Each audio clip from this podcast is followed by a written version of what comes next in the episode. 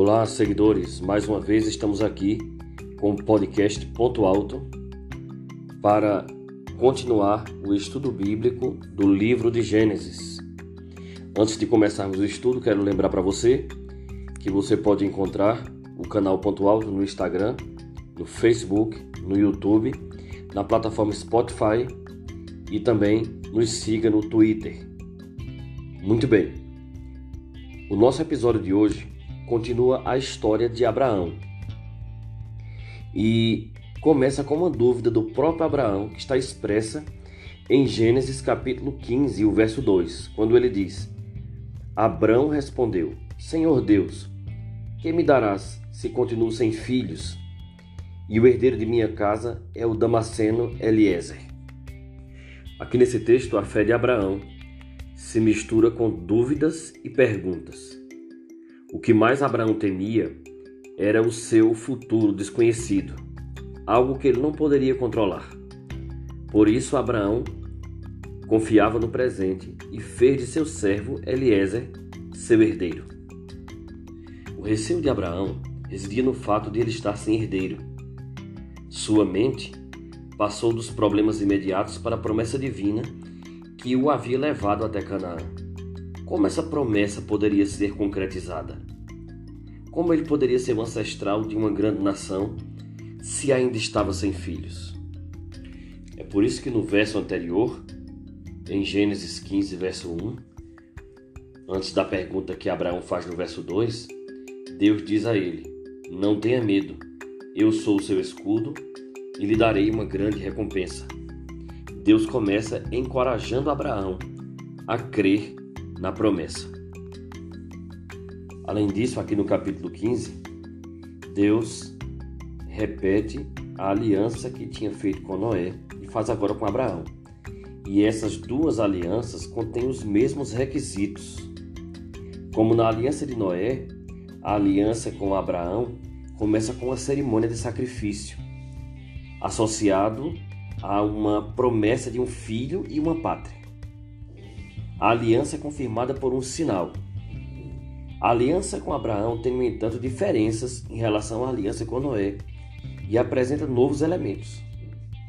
A aliança feita com Noé tem sacrifício e o sinal é o arco-íris. Contudo, a aliança com Abraão também tem sacrifício de animais e também tem um sinal, mas esse é um sinal novo é um novo elemento que aparece na aliança com Abraão. Na aliança com Abraão são feitos dois sacrifícios de animais e o sinal é a circuncisão. E Abraão também recebe um novo nome. Ele passa de Abraão para Abraão. No mais, a narrativa bíblica apresenta duas dimensões diferentes dessa aliança. Enquanto na aliança com Noé, o foco está em Deus e a pessoa de Noé é subjugada, a aliança com Abraão inclui a perspectiva de Abraão e, como resultado, seu curso se desenvolve de uma maneira mais complicada. É importante citar que há uma diferença crucial entre o sinal do arco-íris dado na aliança com Noé e o sinal da circuncisão dado na aliança com Abraão. Além de envolver Abraão, essa aliança também tem derramamento de sangue, o que é uma prefiguração daquilo que Cristo faria na cruz. No estudo de hoje, nós vamos ver três importantes temas sendo abordados: a tensão da fé, que trata do assunto de Abraão com sua fé, que está composta com perguntas e dúvidas. Vamos aprender também sobre as leis da hospitalidade e também sobre a atitude intercessória de Abraão. Esses três temas, eles são centrais no estudo bíblico do livro de Gênesis que nós estamos fazendo hoje em nosso podcast. Ponto alto.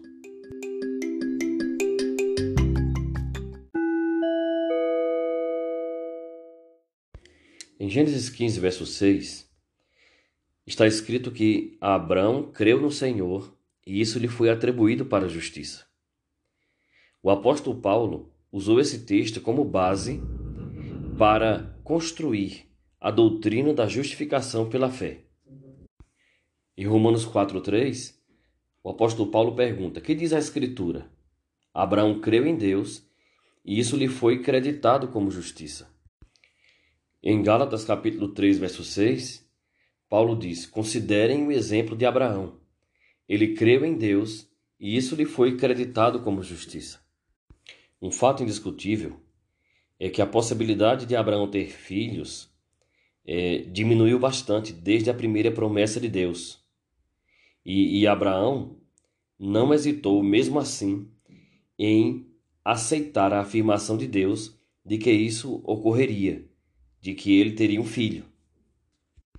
A forma verbal, traduzida como ele creu, em Gênesis 15, 6, vem da mesma raiz que a palavra Amém, com a qual nós enfatizamos nosso desejo de que Deus ouça e atenda nossas orações.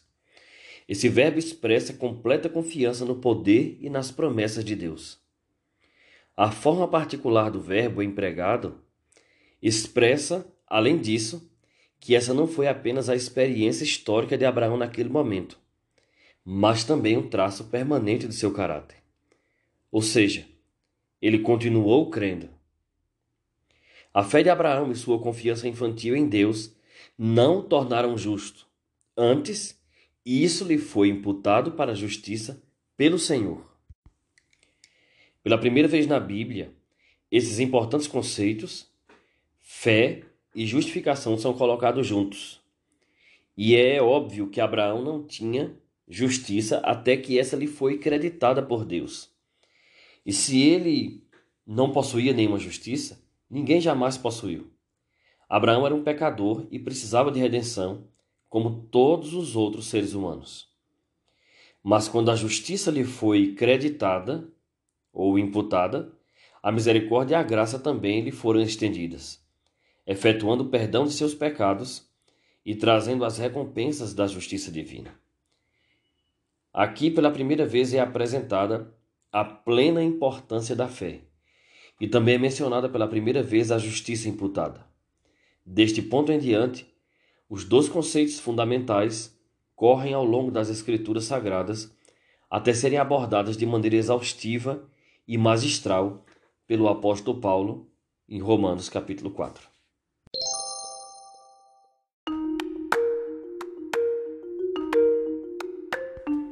No capítulo 18, a narrativa bíblica começa dizendo que Deus apareceu a Abraão. Pela primeira vez, Abraão recebe convidados celestiais sem, a princípio, identificá-los. A Bíblia diz que isso acontece no calor do meio-dia, né? quando Abraão estava ali à frente de sua tenda e três homens aparecem diante dele. Essa atitude de Abraão ela é lembrada na narrativa bíblica como modelo de hospitalidade. Você vai ver isso em Hebreus capítulo 13, verso 2. Em vez de se envolver de imediato com a promessa da aliança, que era o motivo da visita, Deus entra na esfera humana. Ele se encontra com Abraão e ele come junto com Abraão, ele se alimenta ele participa de uma refeição, ou seja, Deus ele se envolve na, na esfera humana, o que é, é extraordinário, porque nos lembra como Cristo se envolve na esfera humana quando ele encarna aqui como um bebê frágil e depois se torna um profeta, um pregador e como homem vive as realidades desse mundo. Considere que no deserto passavam poucas pessoas por isso, quando Abraão avistou aqueles homens de longe, ele correu, o que já é extraordinário considerando a sua idade avançada. Abraão tinha 99 anos e havia sido circuncidado há pouco tempo. Com um típico encanto e hospitalidade orientais, Abraão convida os forasteiros a fazerem uma pausa longa, o suficiente para restaurarem as forças. Abraão aparentemente era uma daquelas pessoas que sem saber, hospedaram anjos, como citamos aqui em Hebreus 13, 2. Esta experiência mostra que Abraão habitualmente praticava a hospitalidade para com estranhos. Embora essas pessoas fossem, a princípio, inteiramente desconhecidas para ele, sua saudação foi tão respeitosa como se o mensageiro houvesse de antemão anunciado a identidade deles e sua intenção de lhe fazer uma visita. Aqueles sempre prontos a mostrar bondade aos estranhos e viajantes podem inesperadamente ser favorecidos com a presença de hóspedes com o poder de conferir bênçãos especiais. Assim que Abraão encontrou com os convidados, ele se ocupou em atendê-los e solicitou que fossem preparadas refeições para eles. Depois ele oferece água para lavar os pés, ele seleciona o melhor alimento para a refeição e ele envolveu toda a sua família nesse trabalho. Sara preparou o pão e o jovem, provavelmente Ismael, preparou o bezerro.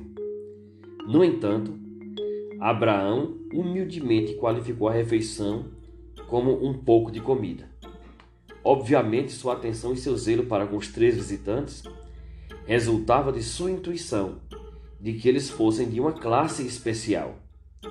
O fato de que ele se dirigiu a um deles como Adonai, ou seja, Senhor meu, é, sugere essa percepção.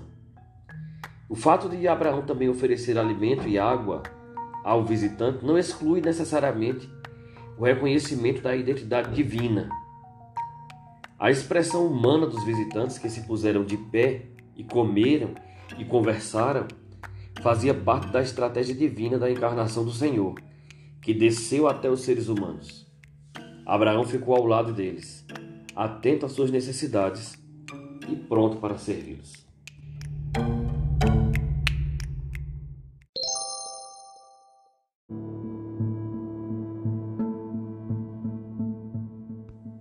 No final da hospitaleira refeição, o Senhor se identifica e apresenta a Abraão e Sara novamente a promessa de um filho.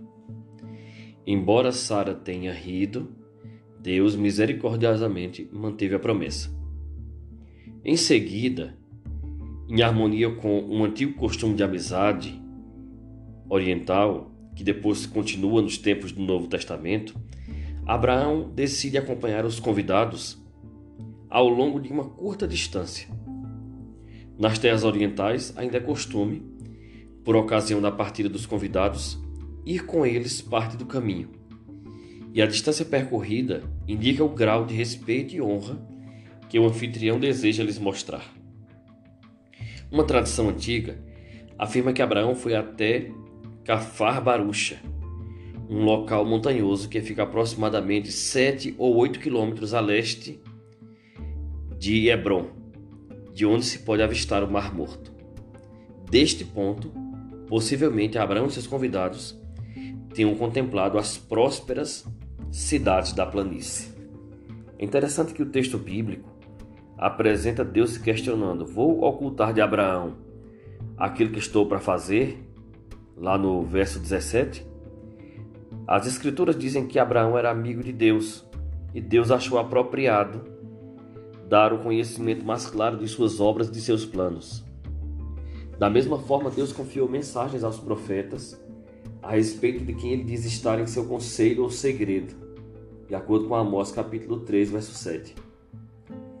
Deus falou dessa forma, particularmente com referência a atos de justiça e juízo sobre a terra. Esse fato nos mostra que Abraão era digno de confiança e que ele não trairia a Deus. Que grande elogio ao idoso patriarca.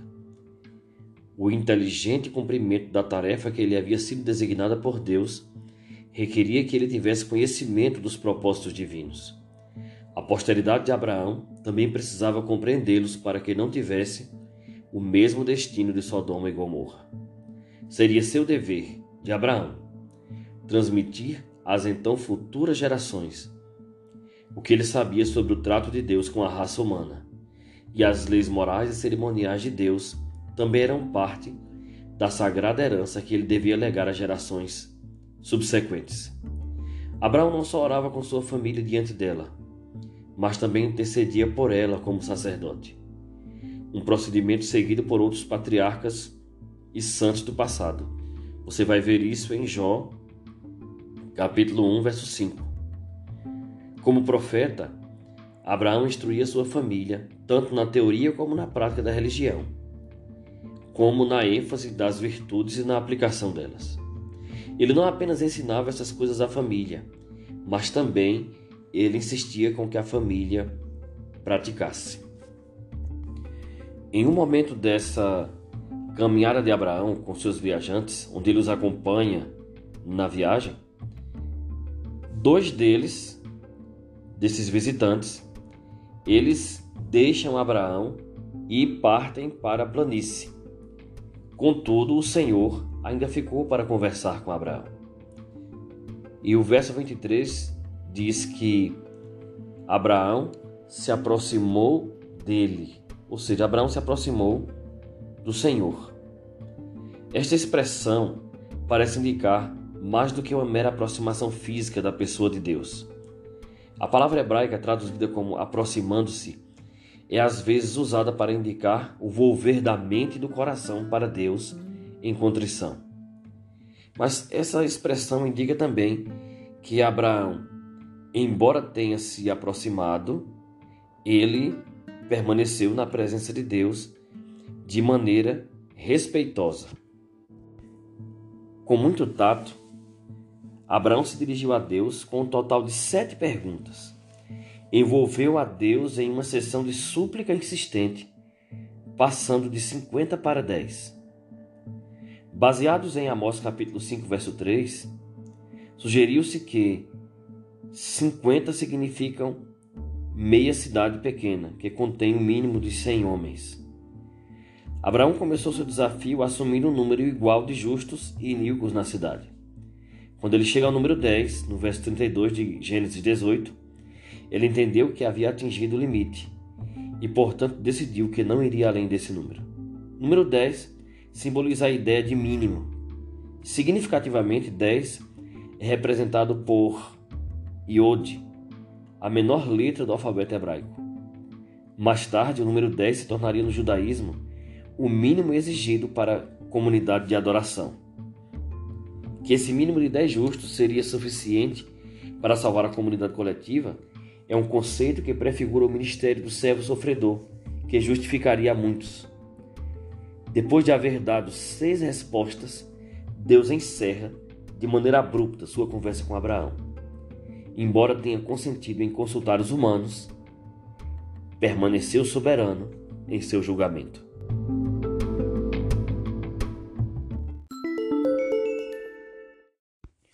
O apelo de Abraão em favor de Sodoma, como está relatado em Gênesis capítulo 18, é um encorajamento a cada um de nós para orarmos pelos ímpios que estão numa condição de pecado desesperadora. Entre outras coisas, a resposta atenta de Deus à insistência de Abraão e a sua disposição de perdoar até por apenas dez justos é um conceito revolucionário. Gerhard Hassel, um teólogo, diz o seguinte: de maneira extremamente revolucionária, o antigo pensamento coletivo que punia o membro inocente da associação culpada foi transposto a algo novo. A presença de um remanescente de justos poderia ter uma função preservadora para o todo. Ou seja, por causa do remanescente justo, Deus, em sua justiça, perdoaria a cidade iníqua. Essa noção é amplamente expandida na declaração profética do servo de Deus, que opera salvação para muitos.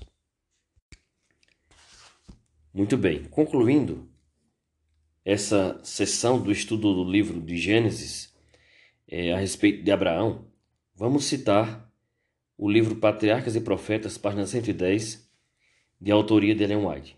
Diz assim: ao nosso redor existem vidas que estão afundando em ruína tão irremediável e terrível como aquela que recaiu sobre Sodoma. A cada dia o tempo de graça de alguém se encerra. Onde estão as vozes de aviso e apelo, dizendo para o pecador fugir dessa condenação terrível?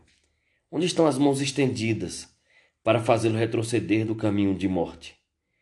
Onde estão aqueles que intercedem junto a Deus por ele? O espírito de Abraão era o espírito de Cristo, e o Filho de Deus é o grande intercessor em favor do pecador. Aquele que pagou o preço pela redenção do ser humano sabe o valor de uma vida.